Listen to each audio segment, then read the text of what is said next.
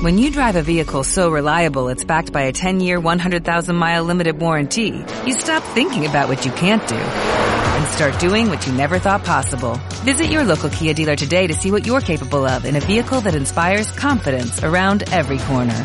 Kia, movement that inspires. Call 800-333-4KIA for details. Always drive safely. Limited inventory available. Warranties include 10-year 100,000-mile powertrain and 5-year 60,000-mile basic. Warranties are limited. See retailer for details. Mi nombre es Roberto Gamboa y quiero darte la bienvenida al podcast del primer Instituto de Tráfico Online en español. Formo parte de un grupo de profesionales y emprendedores de los que quizás no hayas oído hablar, ya que nosotros vivimos en lo que llamamos la realidad paralela. Nosotros hemos entendido antes que nadie el potencial y funcionamiento de los negocios online y esto nos ha hecho conquistar nuestra propia libertad. Algo para lo que desde luego no te preparan en costosos másters o universidades desconectadas del nuevo mercado. Ni siquiera hemos necesitado sus titulaciones. Nosotros ya somos expertos y el futuro es de los expertos. Somos traffickers y esto implica que somos más rápidos, más ágiles, más inteligentes, más libres, pero sobre todo implica que tenemos una misión. Nosotros compramos tráfico y lo convertimos en nuevos clientes una y otra vez. Una y otra vez. Comencemos nuestra misión.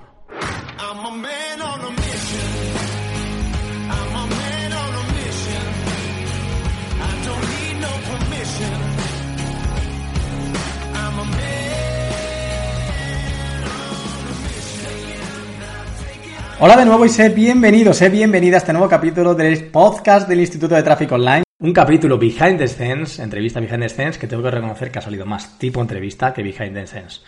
Ah, no ha salido tan charla distendida, ha salido más preguntas-respuestas, pero bueno, no sé, a veces lo intento, a veces me sale, a veces no me sale. Pero es muy especial este capítulo. Eh, porque invito a una persona muy especial, a Miquel Baixas. Miquel Baixas es, hasta la fecha, mi primer y único mentor. Y además de ser mi amigo, es una excelente persona. Pero no solo eso. Miquel Baisas para mí es la persona con más talento, más visión de negocios, más visión de estrategia y como más profunda que he conocido en toda mi andadura profesional. Es una persona que cada minuto que paso con él, ya sea en alguna cena, ya sea en algún encuentro, ya sea trabajando, es un minuto en el que trato de abrir mis oídos al máximo, porque cada minuto con él es un aprendizaje, es experiencia pura. Así que aquí no solo hay un minuto, hay como 60 minutos de charla sobre muchísimas cosas, sobre muchas, muchas cosas que espero que, te gusten, que te nutran, que te ayuden a seguir avanzando eh, en tu emprendimiento. Y también hablamos de tráfico, evidentemente, hablamos de tráfico, de mentalidad, de estrategia, de muchísimas cosas. Espero de verdad que te gusten y que te aporte tanto y que te nutra tanto como me nutre a mí y que lo disfrutes de verdad. También, adicional a esto, tenemos entrega de premio. Ya sabes que cada mes selecciono el comentario, el testimonio, la reseña que más nos ha gustado del mes y eh, tiene como premio una sesión con el equipo de éxito, una sesión uno a uno con mi equipo para diseñar tu estrategia, para tratar de ayudarte a avanzar y demás. Y la ganadora o el ganador del mes de mayo ha sido Andrés Hernández. Solo tienes que escribirnos un email y, haremos canje de, tu premio, ¿vale? Voy a leer la reseña de Andrés Hernández porque me gustó muchísimo. Es sobre el capítulo de cómo una de mis alumnas ha conseguido 2.844 euros en 48, euros, en 48 horas perdón, con una inversión de 10 euros. Andrés me comenta esto. Hola Robert, mira que siempre pensé que hacer un anuncio con un mensaje de pronto no era lo indicado para mi negocio. Luego, luego de oír tu podcast me sembraste la duda y me dio por hacer un anuncio tal y como lo indicabas con uno de mis públicos personalizados de mi Pixel. Personas que ya me conocen y que ya fueron a mi página. Usé imágenes de mis productos y usé la misma estrategia en el mensaje del anuncio. ¿Tienes alguna duda? Como mis ventas son pocas, soy cauto a la hora de asignar presupuesto. Por esa razón, asigné 5.000 pesos colombianos diarios, que es lo mismo que 2 euros. Te cuento que al día de hoy he tenido un alcance de 1.268 personas y han hecho contactos 7 personas, de las cuales 3 se han convertido en ventas, con un total de 400.000 pesos, que es como 170 euros. O sea, invirtió 2 y obtuvo 170. Esto me demuestra que hay personas que necesitan más atención uno a uno. El fin de semana voy a colocar más presupuestos, pues son los días que mis clientes más activos están. Muchas gracias por tu ayuda. Saludos. Genial. ¿Qué, qué más puedo pedir yo como como a la hora de hacer el podcast, que la gente aplique cosas que enseñan en el podcast y tenga resultados.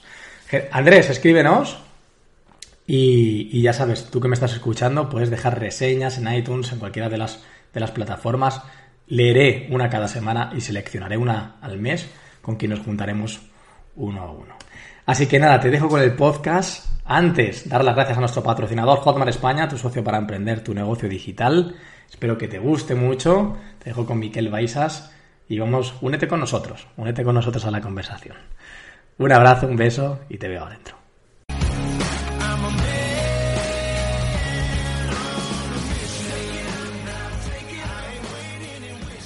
¿Tú te acuerdas, tú recuerdas, Miquel, cómo nos conocimos o no? ¿Recuerdas cómo nos conocimos? Yo me acuerdo de la llamada que tuvimos por teléfono. Yo estaba en un hotel, el Hotel Luchana, al lado de, donde hubo el Hotmart Start. Sí. Estuvimos hablando y, tú me decías, sí, no, yo quiero entrar y tal, con el tema de mentoring o así. Sí, Y era como, está cerrado, pero bueno. pero ¿Ahí estaba realmente cerrado o no estaba realmente cerrado? Sí, sí, estaba cerrado. Sí, sí. Fue una excepción. Ah, lo que pasa es que yo te conocía, me gustaba mucho lo que hacías, cómo trabajas y todo. Sí. Y, fue como, o sea, hubo un momento de análisis, ¿no? De, ah, digo que no a alguien con quien me gustaría trabajar y que sé que, que podía ser bueno, ¿no? Para ti, para mí, todo. Y, y bueno, fue ahí, pero estaba, creo que era justo lleno y fuiste el primero que crucé esa línea. Y después creo que hubo otra persona más tarde. Sí, sí, sí. Ahora no, recuerdo quién más. No sé si fue Javier. Sí, otra persona. Yo sí sé quién. Creo que fue monetizados, ¿no fue monetizados? Puede ser, ¿no? Javier Elices. fue Javier Elices, sí. Y luego ya sí que ya no más porque... Pero además, yo lo que te comenté en ese momento es verdad que era, era era la primera vez que tenía un mentor, nunca había tenido un mentor. Hasta entonces había sido todo súper autodidacta, más o menos tirando por, por, tu camino, y ahora parece como algo que solo hace un año, pero parece como súper lejano, porque no sé si coincidirás conmigo que estamos un poco en la era de los mentores, ¿no? Ahora sí que todo el mundo busca un mentor, todo el mundo busca a alguien que le ayude y demás. Sí, bueno, estamos en la era que todo el mundo se pone la etiqueta de mentor, ¿no? Luego creo que no todo el mundo hace lo mismo, ¿no? Esto pasó hace unos años con el coaching, que nadie era coach y de repente todo el mundo era coach. Ah, después, antes pasó con consultores, unos cuantos años antes, y ahora ha pasado con los mentores. mentores. ¿sí? De hecho, mira, yo esta mañana tenía una conversación si seguir o no usando eso porque se está quemando. Lo que pasa es que en mi caso yo creo que sí que lo que hago es eso. Entonces, ah, voy a seguirlo usando, ¿no? Pero es verdad, que ahora parece que todo el mundo es mentor y no sé si todo el mundo es mentor. Bueno, sí, es, un, poco, es un poco así la situación. En, tu caso en particular, ¿dónde, dónde, estabas, ¿dónde estabas antes? Porque Ah, nosotros tenemos una coña que tú me dices a mí que yo soy de los últimos en llegar, llevas poco tiempo. Y, yo te, lo digo a ti, ¿no? Como que tú también eres de los últimos en llegar, pero si no, es completamente al revés. ¿Dónde, dónde estabas antes? claro, es que yo he tenido. a todos los lados, pero antes Miquel. Claro, yo he tenido como épocas muy diferentes a nivel de negocios, a nivel de internet y todo y la anterior a, la que ahora se me conoce más, ¿no? Porque ahora sí que me he abierto más al público y la gente me conoce más. Pero la anterior a esa yo tenía ocho negocios diferentes, todos digitales, y estaba siempre, era como la persona que estaba detrás. Yo monté una marca que era Ideas LED y tenía diferentes proyectos que algunos ah, pues tenían más éxito, más visibilidad, otros menos en mercados diferentes, en teníamos, tenemos una escuela de coaching financiero, estuve ah, levantando un proyecto que era el Club del Inversor con Pau Antó, escuela de coaching, de coaching financiero y varios cursos de finanzas personales con Dimitri Uralov, con Montserrat Beltrán también la ayudé desde el principio y éramos socios de su negocio. Ah, tenía uno de meditación, de visualización, de hablar en público. Tenía todos estos negocios. De video marketing también, ¿no? De video marketing. Eso es antes. Ah, Eso es antes. Yo en el 2007 monté mis propios cursos de video marketing. Mira, estos días estaba limpiando un disco duro y me encontraba fotos de eso. Y es brutal, ¿no? Porque hace, como hablaba, estaba diciendo lo mismo que ahora, ¿no? Casi. Lo que pasa es que en ese momento, ah, cuando hablabas de un embudo de marketing, no lo entendía la gente. O sea, en ese momento yo, yo explicaba, ¿no? Un embudo, inviertes en publicidad, Y eso es como, yo hablaba como esto, hay un motor, que es tu sistema, es tu embudo, y la gasolina, que es la publicidad o el tráfico. insistía mucho en ese momento en la importancia de la publicidad cuando muy poca gente hacía eso. Y yo me funcionó muy bien, 2007, 2008, ah, me pidieron incluso de dirigir un máster en una universidad, pero yo me cansé un poquito de la parte pública. No, o sea, la parte de gestionar la marca personal era como, ostras, ah, pierdo estilo de vida, mm, porque es como me pedían más y más conferencias, etcétera, ¿no? Y entonces lo que hice es ponerme detrás de otros proyectos y como vivir bien, digamos. entonces llegó un momento ah, que empecé a tener la situación muy buena a nivel económico y a nivel de tiempo, pero me empecé a aburrir un poquito. Y de hecho, la gente que trabajaba conmigo, yo me acuerdo conversaciones de, bueno, ¿y qué hago ahora? O sea, es como, vivo bien, gano más dinero del que necesito, navego cada día, vivo al lado del mar, pero ahora qué? ¿Sabes? Eh, para mí eso, o sea, yo ahora hablaremos de diferentes cosas que me han impactado desde que te conozco. Creo que la primera que me impactó fue esto mismo, que me dijiste que, que tú estabas como trabajando para el sueño que todo emprendedor digital tiene, que es como vivir en piloto automático, generar ingresos, no sé qué, y que cuando lo alcanzaste te aburriste. Sí, la verdad es que es algo que pasa poco, pero a mí me pasó, sí. Hostias, ¿sabes? Hostias, eso me, hizo también como plantearme cosas, ¿no? Ostras, si yo también lo alcanzo, también me aburriré. O sea, no, ese no es el fin de todo lo que estoy haciendo, no es la finalidad. Yo, en mi experiencia, ah, o sea, yo lo he vivido que no es el fin, digamos, el retirarse, ¿vale? y, lo he vivido en mi propia piel. Y después también he escuchado, digamos, de, otras personas, por ejemplo, a Rich Sheffran, que no es muy conocido, pero para mí es un súper referente. Es un poco, Rich Sheffran en Estados Unidos tiene un papel parecido al que yo tengo aquí. Yo soy mentor de gente de mucho éxito. Y como tú, como Javier Lices, Maider, etcétera, y, estoy detrás, digamos, ayudándoos a montar negocio, ¿vale? Y Rich Sheffran hizo eso en el año justamente 2008, 2007 así, con Frank Kern, con Ryan Dice, con todas las que son ahora super top, él les dijo, tíos, tenéis un negocio, o sea, tenéis un negocio y hay que montar empresa, ¿no? Y cada uno lo hizo a su manera, ¿no? Algunos tipo Ryan Dice, que creó un negocio con mucha gente y tal, y otros con una estructura más light, como puede ser Frank Kern, ¿no? y Rich Sheffran eh, él explica que, digamos, los emprendedores estamos, o los empresarios, las personas que nos movemos con ganas de montar nuestro propio proyecto, hay una parte que tú tienes un objetivo, ¿no? Y ese objetivo te mueve, te apasiona y te da fuerza. Pero cuando lo alcanzas, hay como una parte de, bueno, ¿y ahora qué?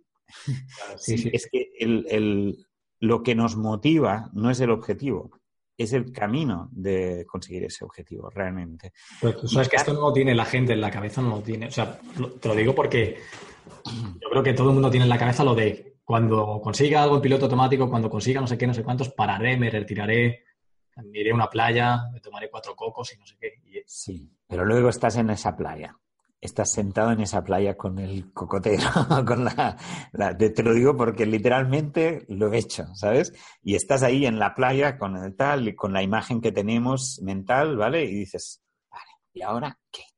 O sea, ¿ahora qué hago ahí? ¿Sabes? O sea, ¿ahora qué? Ah, voy tomando caipiriñas en diferentes playas, o sea, está bien, pero después dices, bueno, ¿qué quiero aportar? ¿Qué realmente quiero hacer? ¿Vale? Porque eso ah, te ha gustado alcanzarlo, te ha motivado a alcanzarlo, te ha apasionado, te has puesto mucha energía. Pero cuando lo consigues, ah, realmente, ah, eso mira, Dan Sullivan, que también es uno de mis referentes, Dan Sullivan dice que eso es que se te acaba el futuro cuando llegas ahí. Es como lo que tú tenías como futuro, como un objetivo final, has trabajado, has llegado ahí y ahora qué, se te ha acabado el futuro y ese es un gran problema para los emprendedores. Si se te acaba el futuro, de hecho es como que te mueres, ¿sabes? Entonces, es emprendedor de, raza, digamos, ¿no? Para que es el emprendedor de ímpetu, de, ir a más. Sí, hay, de hecho, hay emprendedores que se mueven diferentes objetivos, ¿no? Hay, una, un, hay un tipo de emprendedor que es de lifestyle, que es como simplemente busca un estilo de vida, Y este a veces cuando llega a una situación más cómoda se, se acomoda y es como ya está. Y eso hay personas así. Yo me he encontrado personas así. Sé que no es mi caso. O sea, yo si estoy cómodo y ya está, es como, bueno, ¿ahora qué? Siempre ah, hay otra cosa que es como en, en, nuestro ADN mental psicológico, cada uno se mueve por una cosa diferente. Entonces, yo, por ejemplo, me muevo por una pregunta. O sea, a mí me mueve una pregunta. Siempre me pregunto, vale, pero ¿cómo puedo hacer más? ¿Cómo puedo, ¿Cuál es el siguiente nivel? ¿Cuál es lo siguiente? Tal. Esta es la pregunta interna que me mueve. ¿no? Y cuando te mueve una cosa así, no hay final, es, hay camino, no hay final. Y de hecho, si llegas a, a mí me ha pasado varias veces de llegar a conseguir cosas que eran futuro, y cuando llegas ahí es como, ah, me tengo que volver a inventar otro nuevo futuro. Y no es tan fácil siempre. Claro. Yo, lo que, yo lo que veo en ti, uh, no sé si lo hemos comentado alguna vez, pero yo lo que veo en ti súper, súper claro, o sea, como que lo, lo tengo muy, muy claro, es que eres una persona que no tiene ni limitación mental. ¿sabes? Como que lanza un producto, no sé qué, venga, voy a, a, hacer el cierre en directo en un plató en Madrid, no sé qué, en dos días voy allí, preparo el guion y hago un cierre en directo, que llevo un montón de gente y hago entrevistas durante ocho horas. Y eso, para mucha gente, para muchos eh, terrenales, eso es como, voy a planearlo 20 días antes o 30, voy a planificar bien, voy a llevar a la gente, no sé qué, y aún así estoy acojonado. Y tú lo haces como que no tiene ninguna limitación. Y ahora no, voy a hacer un evento en Madrid en julio para 500 personas. Y, y eso parte de, de, una cosa muy interior. Yo creo que eso no parte del... O sea, la gente cree que todo es talento o todo es habilidades y demás, o suerte, o no sé. Y, y yo tengo súper claro que es que las limitaciones personales y demás son, clave, ¿no? Bueno, es que de alguna manera lo que a mí internamente me mueve es romper esos límites, ¿no? Y eso tiene muchas, o sea, es como romper los límites del negocio, pero eso tiene muchas vertientes. Primero los míos, mm, los míos de lo que es posible, de lo que no es posible, etcétera, ¿no? Ah, después también romper los límites en el sentido de que no todo es negocio en el mundo, ¿no? O sea, que hay más cosas, ¿sabes? Porque a veces parece que vivimos en un mundo súper encerrado, ¿no? Entonces, como conectar el negocio con, con la realidad, con el, con, con, el resto del mundo, con que aporte algo a los demás, con que sí, que participe ese negocio, ¿no? Y a mí eso me motiva, romper límites. O sea, en, en el camino de romper límites yo disfruto, digamos, ¿no? De, sí. Tú sabes, ¿no? Trabajando conmigo, que yo siempre busco dónde te estás frenando, cuál es tu límite, y miro de ayudarte a superarlo, ¿no? A, a ir más allá, ¿no? Mm. Y tantas y tantas veces es como tú ves las cosas de una manera y, y cuando acabamos igual una sesión hemos cambiado de mapa. Sí. Ya, ya sí. no de... Oh, suele pasar. Una cosa. Hemos cambiado de mapa. Me preparo la sesión toda una mañana y cuando llego me... Dos minutos. en diez minutos digo, vale, todo lo que he preparado por aquí adelante no vale para nada. Venga, empecemos. Porque es, es esto, ¿no? O sea, nos vemos la realidad desde un mapa, casi siempre, que es el mapa, nuestro cerebro está súper condicionado a la experiencia, a la visión que tenemos, la, los recuerdos, etcétera, ¿no? Y nos lo creemos como si fuera único pero como si fuera la realidad. Decimos, sí. ese es, esa es la realidad, esa es la situación, esto es lo posible. Pero si miramos lo que para ti, por ejemplo, hoy, lo que para ti hoy es realidad y posible, hace cinco años, no, lo estaban. No, no, no, no, no, no, lo era, no lo era, no, no, desde luego que no. No lo era ni tan siquiera como una posibilidad. o sea, no es que, uy, quiero llegar ahí, es que no pensabas ni que fuera posible. ¿no? Y luego lo sorprendente es que todo se da con naturalidad. Como que si ves el salto de, un, de, cinco años aquí es imposible saltar y luego era, ha sido como dar un paso detrás de otro. Ha sido muy natural. De hecho, lo curioso es que primero piensas que no existe, ¿sabes? Luego ves que existe, piensas que no es posible. Luego ves que es posible, luego lo haces y luego te parece no tan importante, sí, no sí, tan grande. tal cual, sí, sí, sí. Pero ah, eso es, es, dinámico, siempre estamos en este proceso. Siempre estamos asaltando, saltando. Otra cosa que me impactó de ti, cuando una de las primeras cosas que, que hablamos y demás, es que tú tenías una visión muy clara de que en, en España, en, sí, digamos en España, como que la gente que estábamos, estábamos todavía jugando. Como que somos todavía una panda de frikis que está en su casa, haces un vídeo y hay un marco detrás de la puerta y no sé qué. Sí. Friki que está ahí haciendo jueguecitos, vendiendo poco, ah, y tratándose las cosas como poco serias. Y me comparaste a Ryan Days de Digital Marketer y toda esta gente, ¿no? Que, que empezaron así, mira dónde están, y pensabas que en España y demás este salto iba a ocurrir, ¿no? Que la gente iba a tender a tener empresas más que eh, autoempleos de, de, gente que está en su casa y demás, y, que tuvieras claro esto, que, que, el movimiento era hacia ahí, que la gente, sobre todo, iban a sobresalir y sobrevivir los que tendieran hasta aquí. Sí, sí, si miramos un poquito lo que, nada, esta conversación que dices que hace un año o menos. Sí, sí, sí. Un año. Sí. Y ahora, ¿verdad que ahora está más para ese, en esa dirección? O sea, claramente está yendo hacia ahí. Es que ese es un proceso inevitable, ¿no? O sea, es como un sector que es un sector nuevo. O sea, estamos hablando de un sector nuevo, ¿no? Entonces se abre un, una nueva posibilidad, ¿no? yo digo siempre, por suerte, que la mayoría no se entera, porque es una, estamos en una ventana de oportunidad muy buena y yo qué sé, con en tu tema, ¿no? La publicidad en Facebook, ¿no? Hay gente que dice, pero ¿cómo es que las marcas no hacen publicidad? Yo digo, tú cállate, que el día que las grandes marcas hagan publicidad, o sea, va a ser mucho más difícil que cuando el presupuesto uh, que tienen ciertas marcas para posicionarse lo invierten en, en redes sociales, etcétera, pues se va a poner más y más complicado, ¿no? Sí. Entonces, Uh, es ley natural. Una empresa o una organización es fuerte, más fuerte que una persona sola con su ordenador en su casa grabando vídeos. ¿no? Sí, sí. Mm, es bueno que, que, que, podamos tener herramientas muy similares y podemos llegar a sitios muy similares que las empresas, porque realmente a través del vídeo, las redes sociales y todo, casi jugamos el mismo juego. Pero si nos quedamos ahí, uh, hay cosas que son más difíciles de... Mm. No es imposible, habrá un espacio para el amateur semiprofesional, pero creo que, que, el juego se va a poner más difícil con los años. Si, si, miras atrás, es que yo vengo de lejos. Yo me acuerdo en el año 2000, o sea, era súper fácil. Súper fácil. Sí, sí. Bueno, ahora que sacas el tema de la publicidad, claro, como los, los nuevos que habéis llegado a este mundo, como tú, que lleváis aquí dos días, sí. sabéis, Efectivamente, eh, el tema de la publicidad, eh, yo hablo mucho de la importancia de la publicidad, de la posibilidad de escalado que te da y demás, pero tú que llevas años haciendo publicidad y demás, ha cambiado la situación. O sea, quiere decir, cuando tú hacías aquellos, aquella publicidad para aquellos funnels que tenías en el 2007, 2006, ¿todo esto era igual que ahora o, o cómo ves? Ha, ha, cambiado, ha cambiado mucho. También ha cambiado mi conocimiento, mi capacidad de implementación y tal, y ahora es mucho mejor que antes, digamos. Uh, yo a veces pienso, ostras, uh, si ahora supiera, o sea, si antes hubiera sabido lo que sé ahora, hubiera, o sea, sería brutal. Porque había, por ejemplo, un momento donde tú podías coger un enlace de afiliado y poner un anuncio de Google directo a ese enlace de afiliado. Y ganabas más dinero que lo que te pagaba, cobraba por Google. Y eso en Estados Unidos, por ejemplo, hay personas que, que, invertían miles y miles y miles de euros en eso. Fíjate qué fácil, ¿eh?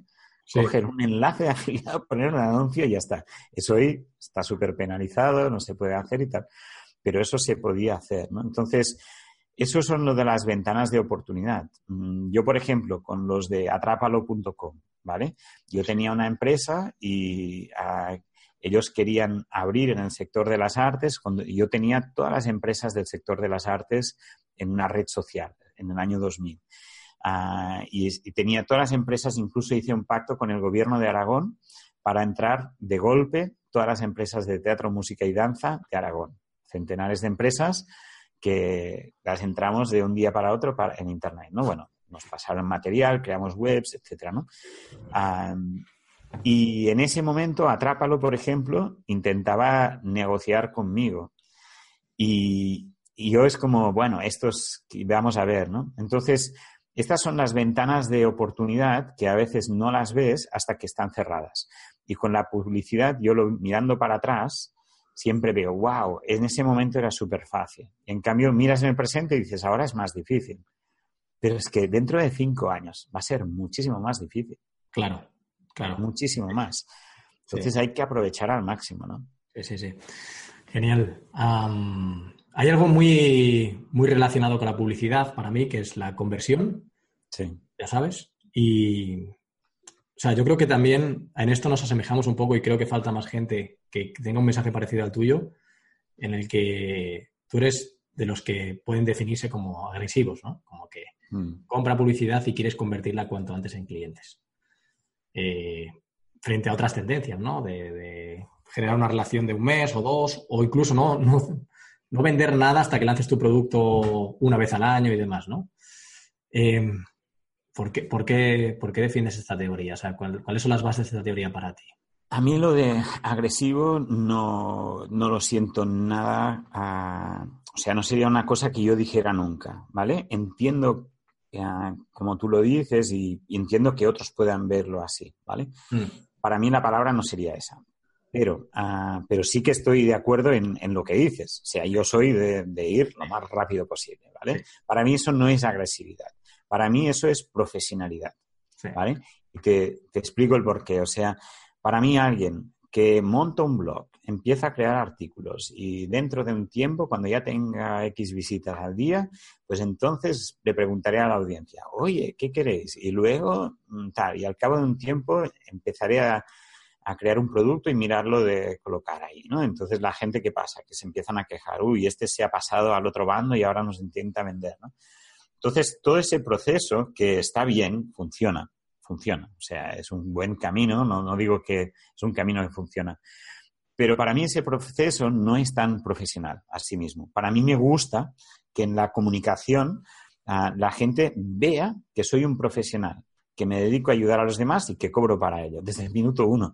Porque así es como, ah, eso tú le puedes llamar agresividad, pero para mí eso es claridad. O sea, es como, tú sabes, en el momento en que me ves que yo soy un profesional, que me dedico a eso y que cobro para ello. Ah, me parece más claro. Imagínate que, que hay un paleta que te viene a casa y te dice, bueno, mira, yo te podría ahora arreglar un poquito eso gratis, ¿sabes? Te pongo unos tal y cuando te ha arreglado tres cosas te dice, oye, ¿tú qué quisieras arreglar y cuánto me pagarías? Es como, ostras, a mí me gusta más alguien que se identifica como profesional, me parece más transparente, es la realidad, ¿no? Sí, sí. Y la gente entonces se sabe posicionar ante un profesional que claramente dice, mira, yo tengo estos programas o yo ayudo en esto, ¿no? Y es, es verdad que es más rápido, pero yo no le diría más agresivo. Para mí es más transparente, es más claro y, es, y además es más eficaz, ¿vale? A nivel de negocio es como no demos tantos rodeos. Si yo soy un profesional y me dedico a ayudar a personas a hacer negocios o me dedico, yo qué sé, ¿sabes? Cualquier cosa que hagas, pues desde el minuto uno. A mí me gusta más ¿Qué, eso. qué respuesta más agresiva has dado? Es broma, es broma. Yo estoy- Además hay una cosa, estamos en una era que el gran enemigo es la distracción, sí. ¿vale? O sea, la atención de la gente es un tesoro, ¿vale? Es un tesoro. Entonces, ostras, ¿por qué tirarlo? Vamos a ser claros, vamos Sí. a ser claros. Porque también eso va enlazado con un concepto de venta, como si la venta fuera mala, Sí, ¿sabes? Como agresivo porque me intentas vender, ¿sí? claro. Sí, sí, sí. Esa es una creencia. Sí, es una, es una creencia que va tanto en el que lo recibe como el que lo emite, porque muchas veces cuando la gente se pone a vender se pone nervioso. Y Sí. esos nervios vienen de una cosa en plan de estoy haciendo algo, como se la estoy colando, ¿no? Como, ostras, no, no sé, estoy en un momento muy tenso, ¿no? Y viene del que lo recibe y del que lo hace, ¿no? También. Sí, me recuerda a muchos vídeos, si te fijas, muchos vídeos hay personas que dan valor, ¿no? Tal y tal, tal, tal. Y cuando empiezan la venta hay un pequeño silencio y tragan saliva, Sí, sí. justo antes de decir el precio, ¿vale? sí, sí. Y yo hago esto y, mm, ¿sabes? Tragan saliva y les cuesta en ese momento, Sí, ¿no? sí, sí, sí, sí. Y eso ah, inconscientemente se percibe Sí, sí. y no funciona, A claro. ti no se te mueve ni una ceja, ¿no? Dices. No sé, yo es que no lo veo malo. O sea, para mí vender es súper bueno porque es, es ayudar a las personas a tomar una decisión que si yo estoy vendiendo algo es porque tengo la seguridad que, que lo que hago lo hacemos el máximo de bien y que realmente ah, ponemos todo para que eso ocurra. Sé que no depende solo de mí, también depende de la otra persona, pero hacemos todo lo que está en nuestras manos para ayudar a esa persona a saltar al siguiente nivel. Y es verdad que cobramos porque se requiere un compromiso y se requiere obviamente un intercambio de valor. Y que pues seguramente seas de los mejores en lo que haces, ¿no? Entonces al final es normal. Ha ido un camino que también que te ha llevado hasta ser el mejor. No, no te ha sido ni gratis, ni fácil, ni rápido. Sí, pero el mejor, digamos, para mí no es una cosa tan importante, porque el mejor siempre es comparativo y además subjetivo. O sea, tú puedes decir soy el mejor y otro dirá el mejor es otro, ¿sabes? O sea, eso es subjetivo y comparativo. Para mí eso no es tan necesario ser el mejor. O sea, igual yo soy el mejor en unas cosas y no soy tan bueno en otras. Lo que es importante es que lo que tú ofrezcas ayude a las personas y que pongas todo lo que está en tu parte. Entonces, ¿qué más se puede pedir? Si tú estás mirando de ayudar, poniendo todo lo que está tal, igual hay otro mejor, ¿vale? En, algunas cosas. O sea, un, profesional no tiene que ser el mejor siempre. Hombre, es, ideal, ¿eh? Yo siempre procuro ser el mejor en lo que hago. Pero no es una cosa que siempre sea necesaria. Por ejemplo, tú eres, vamos a decirlo así, tú eres el mejor en publicidad en Facebook, ¿vale? Y hay otro que igual no es el mejor, pero en cambio igual puede aportar, yo qué sé, más horas o más dedicación, o igual crea las imágenes mejor. Sí, sí, y puede ser una mejor opción para alguien. Sí, sí, completamente. Ah, bueno, ya que has hablado de la, atención, que me parece muy importante, que mm, no sé, para ti, ¿cuál es la, como la mejor receta para generar atención? O si tú tuvieras que decir a alguien, un coach en un mercado súper completo de coach, ¿qué le dirías para generar atención? ¿Qué le dirías, tío, haz esto o haz lo otro? Mira, ah, para mí, ah, y esa pregunta centrada en atención o centrada en ventas, en diferentes cosas, yo soy de la creencia, digamos, que si tú de verdad quieres ayudar a los demás, de verdad, y te enfocas en, de forma transparente comunicar eso, y estás enfocado en, en la conexión con la otra persona de forma verdadera, eso es lo que más vende porque al final es lo que, o sea, los seres humanos somos también animales, digamos, y percibimos muchísimo más de lo que somos conscientes. Entonces, cuando hay una, persona enfrente que de verdad te quiere ayudar, de verdad, no está haciendo ver, no está manipulando, no está usando una estrategia, sino que te quiere ayudar. Los humanos somos un radar y lo detectamos. Hay gente, hay personas que tienen el radar distorsionado y no son capaces de ver y lo que ven es su propio reflejo. Entonces te dirán, sí, sí, sí, tú vas en plan buen rollo, pero me quieres manipular y no sé qué. Eso es su radar distorsionado en realidad, ¿vale? Pero si tú lo haces desde la autenticidad y quieres ayudar a las personas, eso las personas estamos diseñadas para saberlo captar. Y también estamos diseñadas para saber captar la manipulación. Entonces, tú sabes que tenemos escuela de nuevos negocios, ¿vale? Y yo tengo definido que son nuevos negocios. Y uno de los elementos, ah, para mí, clave en los nuevos negocios es esta transparencia, esta autenticidad, etcétera. Porque si no, ah, cada vez va a funcionar menos lo que no sea auténtico. Porque estamos en una era de transparencia, ¿no? Genial. Aterrizando cosas al tema de publicidad y demás. Nos eh, hemos puesto muy serios, ¿eh, Robert? Sí, no sé, macho. Parece que estuvieras entrevistándome, tío. Qué tío. Bueno, eh, por, sacar el tema de la publicidad y demás, que a mí hay una cosa que, yo creo que es la pregunta que más veces me han hecho en temas de publicidad y, me siguen haciendo, incluso con la gente del, círculo interno, con sus clientes, me preguntan esto, como que, oye, ¿cuál es un coste por lead bueno? ¿Sabes? Es como, ¿cuál es un coste? Eh, bueno, es que encima, hace no, hace no poco, hace no mucho, hace unas semanas, me dijo, no, mira, es que mi cliente se ha, juntado con fulanito, no sé qué, un referente de marketing que todos conocemos, le ha dicho que por encima de euro y medio es una completa locura pagar los leads. Y yo, hostia, pues si eso te lo ha dicho este referente de marketing que entiende de esto, mm, decías que por encima de euro y medio no es bueno pagar los leads, ¿para quién? ¿Para qué producto? ¿Para qué mercado? Para... Entonces, yo sé, porque tú me has contado que tú has pagado 17 euros por lead y aún así era rentable y no sé qué, no sé cuántos. Mm, ¿Qué, me dirías de, este tema? Ah, lo que te diría es que, ah, mira, la visión que tengas de eso define cómo eres como empresario. ¿Vale? O sea, si alguien piensa que un límite es un euro y medio por lead sin más, es que no tiene visión de empresario, ¿vale? Porque un empresario no piensa en coste por lead, un empresario piensa en, rentabilidad y un buen empresario piensa a largo término, ¿vale? Entonces, ah, un lead no tiene un valor ah, implícito. Lo que tienes que mirar realmente es la rentabilidad a nivel de negocio. Entonces, no todos los leads son iguales. Mm, ¿Y qué más da si pagas a 10 veces más para poder entrar en contacto con una persona que, imagínate, pagas 10 euros al lead, una locura, ¿vale? O 100 euros al lead, mm. ¿vale? Una absoluta locura. Ah, pero con esa persona, al cabo de ah, dos años, has hecho negocios con valor de 200.000 euros para tu negocio. Entonces, has invertido 100 euros en conseguir a poder entrar en contacto con esa persona. Pero luego, a los dos años, la, media del valor que te da un lead para un negocio son 200.000 euros. ¿Sería un buen negocio o no? Invierto 100 euros ahora y en dos años he ganado 200. Sería brutal.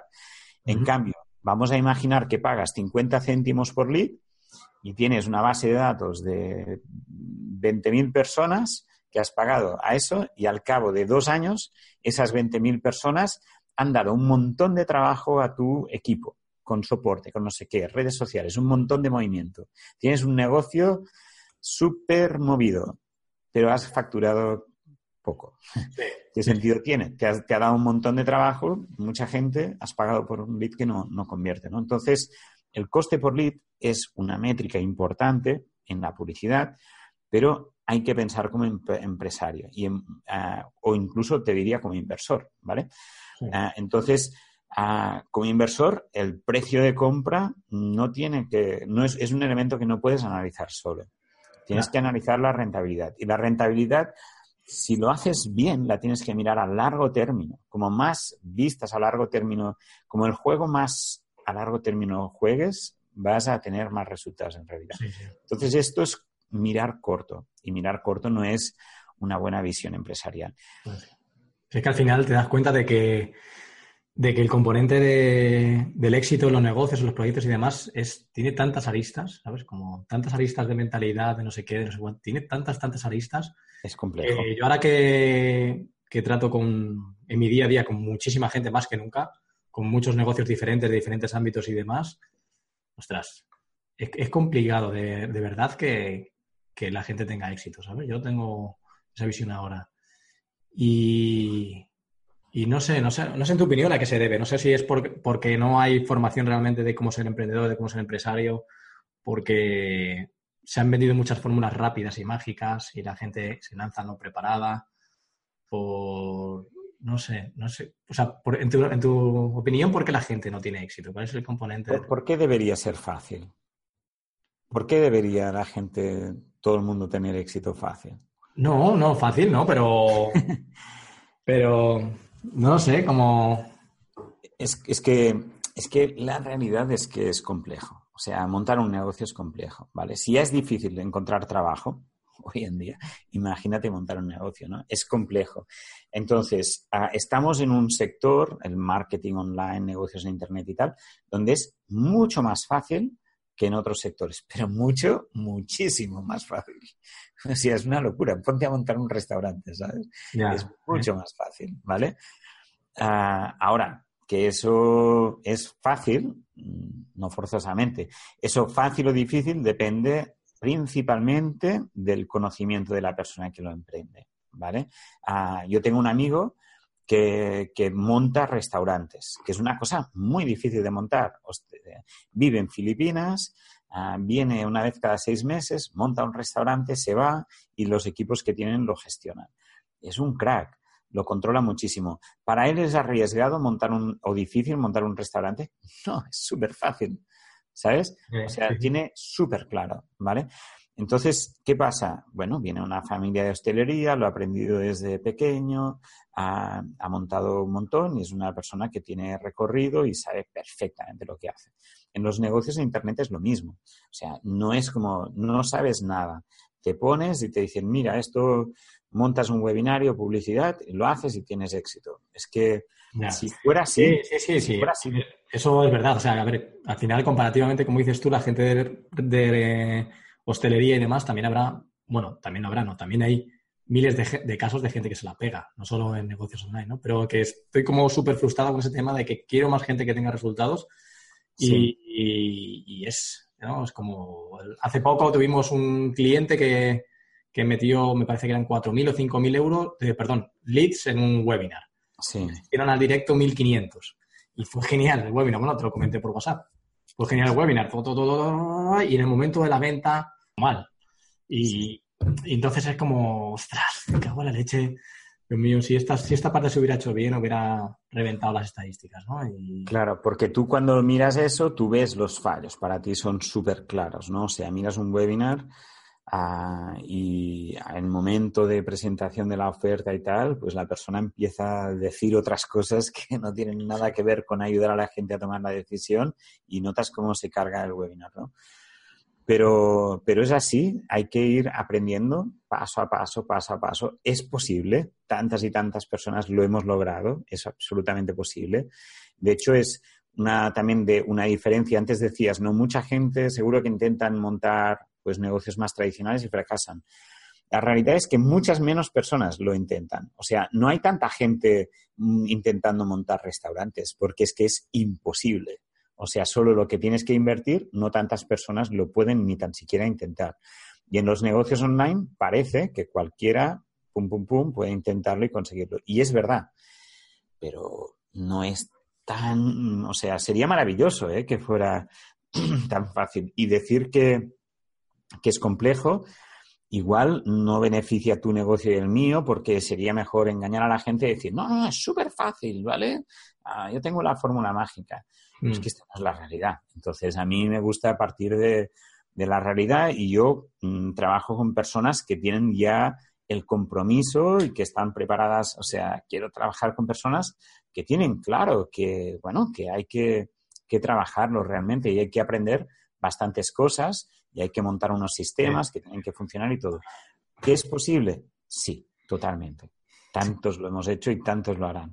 Sí, lo también mejor que lo otro también. También hay cosas de mentalidad de invertir y no sé qué, no sé cuántos que no están de todo ah, en la cabeza de la gente. Y te lo digo porque antes de ayer ah, hubo ahí en el grupo, en un grupo de, que tengo de, de FAM de e-commerce, que hubo ahí revuelta, este, a mí no me ha resultado esto, a mí no me ha resultado esto otro, no sé qué, no sé cuántos.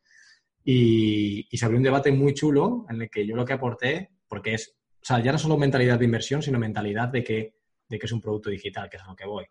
Yo, yo aquí también añadí, ostras, yo he comprado un producto de Amy Porterfield de 2.000 euros, en el que de ese producto, para mí lo que saqué súper claro y súper bien es cómo crear un buen lead man, no sé qué, no sé cuántos, hace, hace dos años y pico. Y el 80% del, del, producto para mí no me ayudó, no me sirvió, no me valió, o no era mi momento, no era para mi nivel, o no sé qué era. Yo no, le escribí a mi hipótesis le dije, tu producto no, no me vale, tu producto no sé qué, porque yo sé que de ahí cogí eso y eso me ha ayudado muchísimo, es, ese punto de ahí, ese punto de ahí, y me ha estado ayudando durante años, eso que aprendí ahí.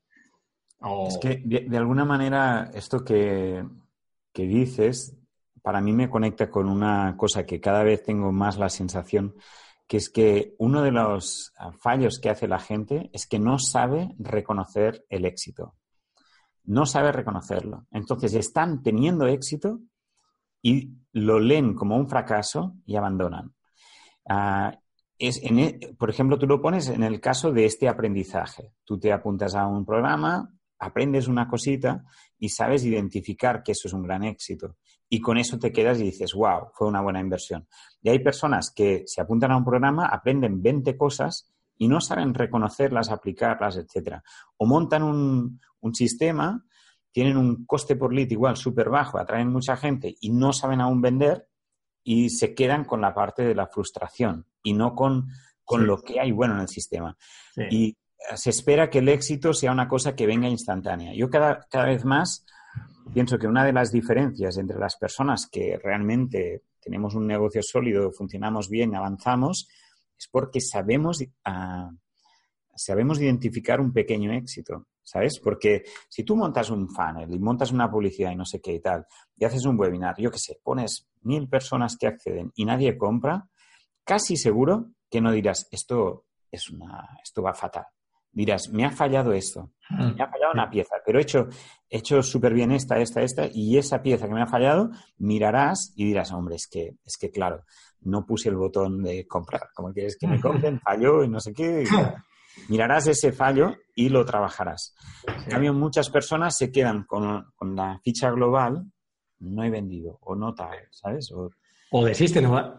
Esto que, tiene, que dices, para mí tiene mucho sentido y me identifica con la situación personal, que el proyecto de las madres que tú conoces, yo tengo un producto digital de, de madres embarazadas, que ni soy madre ni estoy embarazada, y he cometido errores, he cometido muchos errores en este proyecto.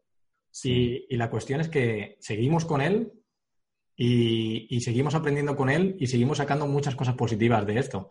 Ahora, por poner algo, por fijar algo, aterrizar algo, estamos haciendo publicidad directa dentro del producto. Hemos sacado subproductos, estamos sacando publicidad, estamos haciendo publicidad a los diferentes subproductos a un precio muy bajo, sin funnel ni nada, directamente a la carta de ventas. Y primero, estamos obteniendo in- información de cuál es el mayor interés, porque en nuestro caso, por ejemplo, alimentación durante el embarazo es increíble cómo se está vendiendo ese producto con publicidad directa, ROI positivo. Y hay otros que pensábamos como otros temas de interés que nos están vendiendo. Entonces, mm, yo me he equivocado en muchas cosas, yo, hay cosas que las he hecho mal y, y demás, pero, pero seguimos con ello y seguimos aprendiendo, seguimos avanzando. Y para mí esto está siendo un aprendizaje porque seguramente el siguiente entrenamiento que hagamos será sobre alimentación en el embarazo. Claro. Y aprendes en realidad muchas más cosas, ¿no? O sea, estás diciendo aprendizaje sobre el mercado, sobre la forma de vender, pero también am- aprendes a la vez como empresario a meterte o no meterte en pollos como este, aprendes cómo delegarlo, cómo negociar no sé qué. O sea, es brutal el nivel de aprendizajes, ¿sabes? Entonces, a saber reconocer esos éxitos es casi el primer paso. Por eso, por ejemplo, en Lanza, ¿no? que nosotros tenemos el programa y, y hay un grupo grande, son 400 a casi 50 personas ¿no? que están ahí. Y Sí. cada semana les decimos reconocer el éxito, escribirlo, documentarlo, etcétera, porque muchas veces no saber reconocer el éxito te mete en una emoción de frustración, de no avanzar y tal, y estás dejando pasar ahí aprendizajes que son tesoros.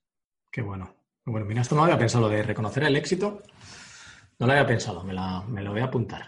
Yo creo que es una de las cosas que diferencian entre la gente que tiene éxito y la que no. Vale. Ah, creo que es una cosa que si tú de verdad sabes reconocer el éxito, es como, es como si te guiara el camino, el éxito. ¿Sabes? Entonces, imagínate que tú no sabes ver Sí, el camino. O sea, no saber reconocer el éxito es no saber ver el camino. sí, sí. Y si tú estás mirando los fracasos, sabes reconocer el camino al fracaso. Entonces, centras la energía ahí, ¿no? Y realmente el, este creo que es uno de los trucos más importantes. Solución fácil es apunta cada día tres éxitos. Mira qué simple. Sí, sí, sería un buen ejercicio para empezar. Sí, sí. Sí, yo eso lo propongo muchas veces, incluso, por ejemplo, con relaciones humanas, ¿no? Con, con la pareja, ¿no? Igual hay momentos que igual no está todo tan bien, cuesta, estás pasando una etapa difícil. Si antes de dormir te dices a- le dices a tu pareja tres cosas que, que te ha gustado de ella, que han sido como algo que tú has, te han gustado de, de lo que ha pasado durante el día, no duras una semana de mal rollo. Imposible. Aunque las primeras te salgan con cara de culo, ¿no? Las primeras te salen ahí como... A veces cuesta un montón, ¿no? Te has discutido y dices, bueno, mira, lo que me ha gustado es que has preparado un café por la mañana. Es como todo lo que puedo decir de bueno. Pero solo decir eso te sientes tan ridículo que el siguiente igual aportas algo y el otro te dice, pues a mí me ha gustado que, que no me has molestado durante, yo qué sé, cosas pequeñas. Y eso rompe la, Sí, rompe ese límite, sí, digamos, de lo negativo. ¿no? Vale. Nada, bueno, yo creo que, que, bueno, estamos, la, la conversación está siendo larga, ¿eh? La conversación está siendo larga. Podemos dejarla aquí.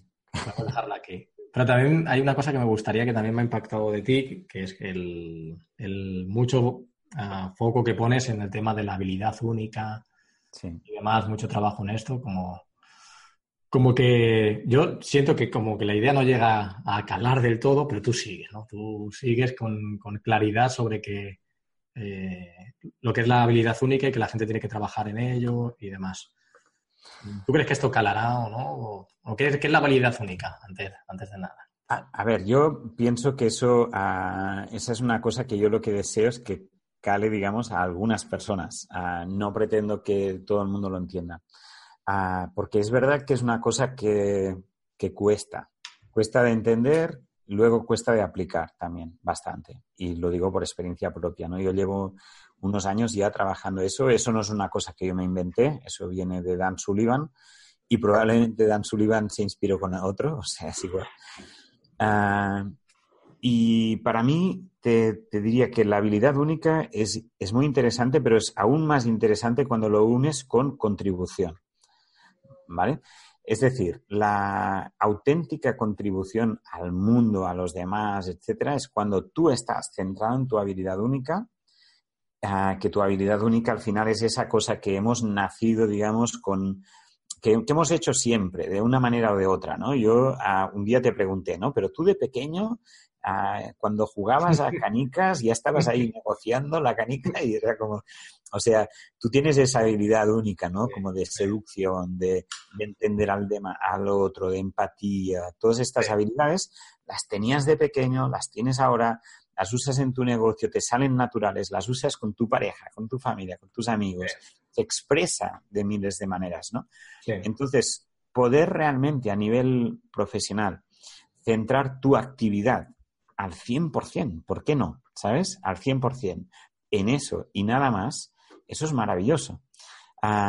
yo, mira, cuando la última vez que hablamos de eso, uh, hace tres meses o algo así en, Genius, ¿vale? Que me preguntasteis varios, Miquel, pero ¿se puede conseguir el 100% o no? Ah, yo os dije, es difícil, yo no estoy ahí, ¿vale?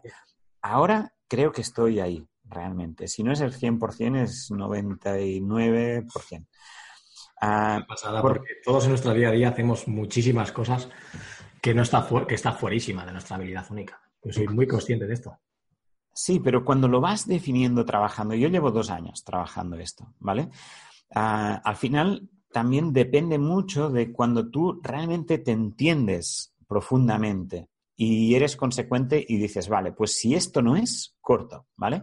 Yo, por ejemplo, mi habilidad única la defino, porque eso obviamente se tiene que definir por escrito, etcétera, la defino como a estar ayudando a otras personas que sean clientes ah, como pues con sesiones contigo, sesiones con webinarios y tal, hablando con ellos. No es, si hago soporte por chat o así, no es parte de mi habilidad única. Yo, donde soy bueno, es cuando interacciono directamente. Ni implementar una. directamente, ¿no? Si yo te dijera, implementa una estrategia, tampoco eres, no es tu habilidad única en esto, ¿no? No, implementar no. Implementar yo directamente no. Entonces, ah, mi habilidad sería estar ayudando a alguien hablando con esa persona, porque es la interacción lo que, digamos, mis capacidades se activan delante del problema que tiene la otra persona y que me pregunta qué tal, como ahora mismo estamos haciendo. Mm. Una es con mis clientes, es dar mi servicio, digamos, a los clientes, la parte que yo hago directa. La otra es acciones ah, directas o indirectas que tengan que ver con personas que no son mis clientes, que, pero que pueden acabar siéndolo. Por ejemplo, ahora mismo, ahora mismo fíjate que estamos haciendo eso. Estamos, estamos tú y yo hablando. Espero que a ti te ayude de alguna manera. Yo sin duda estoy aprendiendo y quien sea que vaya a escuchar tu podcast, pues espero que le esté ayudando de alguna manera esta conversación. y yo estoy conversando simplemente, me sale natural, me encanta, disfruto, aprendo, ¿sí? Y la tercera, o sea, una es con, clientes, otra es con personas que podrían ser clientes y la tercera es con mi equipo. ¿Vale? Entonces, yo ahora, mi día a día es reunión, reunión, reunión, reunión, reunión, reunión. Es lo único que hago. es lo único que hago. Entonces, si mi equipo me quiere pedir algo, sabe el proceso. El proceso es hablan con una persona en mi equipo, que es la coordinadora, que decide si eso se tiene o no que hacer una reunión conmigo Ah, y si se tiene que hacer una reunión, se monta una reunión. Si hay un, alguien en, los programas de mentoring o así que necesita ayuda, tengo una persona que identifica si eso, se necesita mi ayuda, pues ah, tenemos una reunión. Y mi vida ahora es un seguido de reuniones. Cuando yo hace un tiempo era anti-reuniones, ¿vale? Creo que estás bastante más cerca de digital marketer que del friki de, de casa, ¿eh? Ah, que es un nivel... Eso No es, sé, sí, sí. no sé. ¿Y Sí, cómo- no, yo ahora tengo suerte de tener, bueno, suerte o me lo he currado, ¿no? Tenemos, ah, somos 10 personas fijas, más unos cuantos freelance, y realmente considero que tengo un equipo muy bueno, que está muy alineado, que compartimos una visión súper fuerte del negocio y que están trabajando ahora mismo y mm, están trabajando cada día para levantar proyectos para ayudar a la gente y mi participación en todo ese lío, porque Sí. es un buen lío, pero mi participación es solo hacer lo que a mí me gusta. Y, una, y una cuestión, como, como alguien como tú, que también alguna vez me has comentado que eres, que tienes, eres, eh, bueno, también tienes un punto introvertido y demás, ¿cómo, cómo, cómo, cuadra esto que, que le encanta estar hablando con gente y no sé, no sé cuántos? ¿Cómo, es complicado esto, ¿no? Súper buena pregunta. Es que la introversión, ah, la introversión no es no hablar con gente. La introversión, digamos, hay dos perfiles, ¿no? Introvertido y extrovertido. Entonces, el extrovertido disfruta de hablar con gente, pero a nivel superficial y con mucha gente. El introvertido le gustan las relaciones profundas. ¿Vale? Entonces, fíjate, en este diseño que te digo, siempre son relaciones profundas. Yo no me gusta, ah, o sea, me gusta ahora estar hablando contigo. Llevamos un buen rato, tocamos temas, damos vueltas, Sí. pam, pam, pam. Ese movimiento, para un introvertido como yo, es genial. Donde no estaría bien, o donde no estoy bien, porque eso me cuesta, por ejemplo, Sí. eh, ahora estábamos en Hotmart Camp, ¿vale? Sí. Y estar por ahí fuera, que todo el mundo te viene a saludar, hola, no sé qué, hola, no sé qué, eso a mí me marea. Aguanto un ratito y es como, uff, me tengo que ir con alguien a tener una conversación profunda, que es donde yo vivo, ¿sabes? Ya, ya, ya, ya. Lo superficial y así muy social, eso no me gusta. Sí. Pero en cambio, mm, ir en profundidad, ¿no? En cosas. Vale, entonces, estoy hablando a- ahora entiendo por qué muchas veces me, o alguna vez más me has dicho que yo soy introvertido también. Ahora entiendo también. Sí, Claro, tú eres también de relaciones profundas, sí. digamos, ¿no? Y los introvertidos no es que no hablen. ah, es eso. Bueno, nosotros hacemos incluso un test. Bueno, te me podría enrollar bastante con lo de los Vale. introvertidos, porque creo que es una cosa Vale, vale. importante, sobre todo para la gente que lo es, porque nuestra sociedad va bastante en contra, ¿no? Con los introvertidos. Para, para concluir, esto trataba de ser un behind the scenes, pero ha salido muy entrevista. ¿Qué, qué le vamos a hacer? Lo he intentado. No sé. Pero para concluir, Miquel, dime, una, tú que llevas años y años y años en el mundo de emprender y demás, como, ¿cuál sería la lección? Además, el otro día te pregunté sobre tu mayor error, te pregunté cenando. ¿Qué te dije? Falta de foco. sí, sí, sin duda. Vale, ¿cuál sería, ahora lo explicamos si quieres, cuál sería la, la- no sé, como la mayor lección que has aprendido, como... Pues, mira, justamente lo que decíamos ahora, de unir la habilidad única y ponerla al servicio de los demás, digamos, es como un un win-to-win, ¿no? O sea, es una fórmula perfecta. Porque si tú consigues, de verdad, estar centrado con algo que disfrutas, que disfrutas a saco, y, y que eso ayude a los demás y que además te paguen bien por eso, pues ¿qué, qué más se puede pedir? ¿Sabes? El resto está bien descansar, pero disfrutar y tal.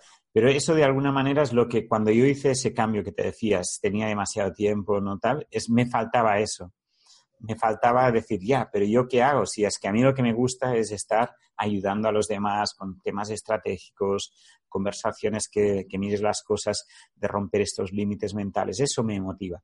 Ujú. Ah, lo del estar en una playa con una caipiriña, está bien. Vale. Vale, antes de ma- del mayor error, una persona como tú, sin límites mentales, sin límites de... Eso no es así. Yo tengo un montón de límites. Lo que no, trabajo es para romperlos. Vale. Yo no, todavía no, no os he descubierto. Creo que no hemos tenido una conversación profunda sobre, sobre ello. Buf, yo Pero- sí que los veo los míos. Yo, yo no los veo, pero bueno, una persona que quiere romper todos sus límites, ¿cuál, cuál es tu visión a cinco años? ¿Qué, qué quieres? ¿Dónde vas a estar? ¿Dónde... ¿Yo? Ah, ¿Para mí o para el mercado? Para mí. Para ti, para ti. ¿Dónde va a estar Miquel? Mira, este es uno de mis límites últimamente. O sea, uno de mis límites, ah, y eso creo que te lo expliqué, que ha sido una cosa que ha cambiado un poquito los últimos tres meses, es que había llegado un momento donde decir, bueno, ¿y ahora qué? O sea, he conseguido cosas muy grandes últimamente que pensaba que no eran posibles, que incluso no sabía si eran deseables, ¿vale? Y, hemos hecho, ¿no? Ahora el lanzamiento de un millón y cosas así, ¿no? Que para mí es como, bueno, vale, ¿qué importancia tiene hacer el primer lanzamiento de un millón? A mí, sinceramente, no tiene mucha importancia. Porque mm, conseguir un resultado así, bueno, sí, ¿y qué? ¿Sabes? Ah, entonces, conectar con, e, con, estas cosas también me ha hecho como, bueno, pero ahora, ¿cuál es mi verdaderamente mi siguiente movimiento? Y eso me ha costado bastante. Y ahora he hecho como un rediseño a nivel de equipo, plan a 25 años y tenemos cosas muy grandes que queremos hacer que me hacen muchísima ilusión. Y vuelvo a estar como, activo en eso, ¿no? Entonces, dentro de cinco años, yo espero que, que el plan de 25 años que tengo diseñado se haya hecho medio realidad. Y que tengamos realmente algunas de las cosas que estaban como cosas imposibles hace poco, estén absolutamente conseguidas.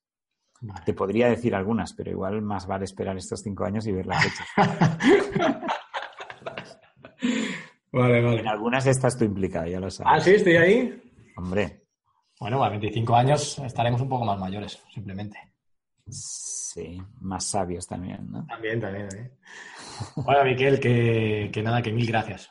mil gracias a, hablar contigo, además, fíjate, yo tengo aquí lo, el cuadro que me regalaste, que la sabiduría se mide por las preguntas. ese, ese, cuadro va a ir madurando, ¿no? Cada vez que tengo la oportunidad de hablar contigo, te frío preguntas, ¿no? Y, sí. y escucho, y escucho mucho. Sí, a mí me encanta hablar contigo y trabajar contigo porque eres de las personas con las que trabajo que más me exprime, digamos, ¿sabes? Que más me, me pregunta, me cuestiona, no sé qué y tal. Y eso a mí lo disfruto. Me das trabajo, pero lo disfruto.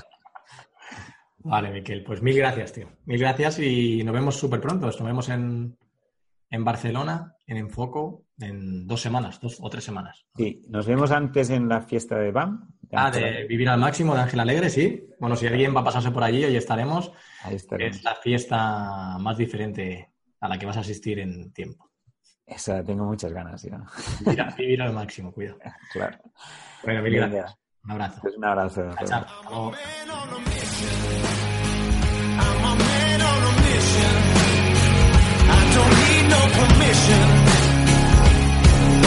I'm a man.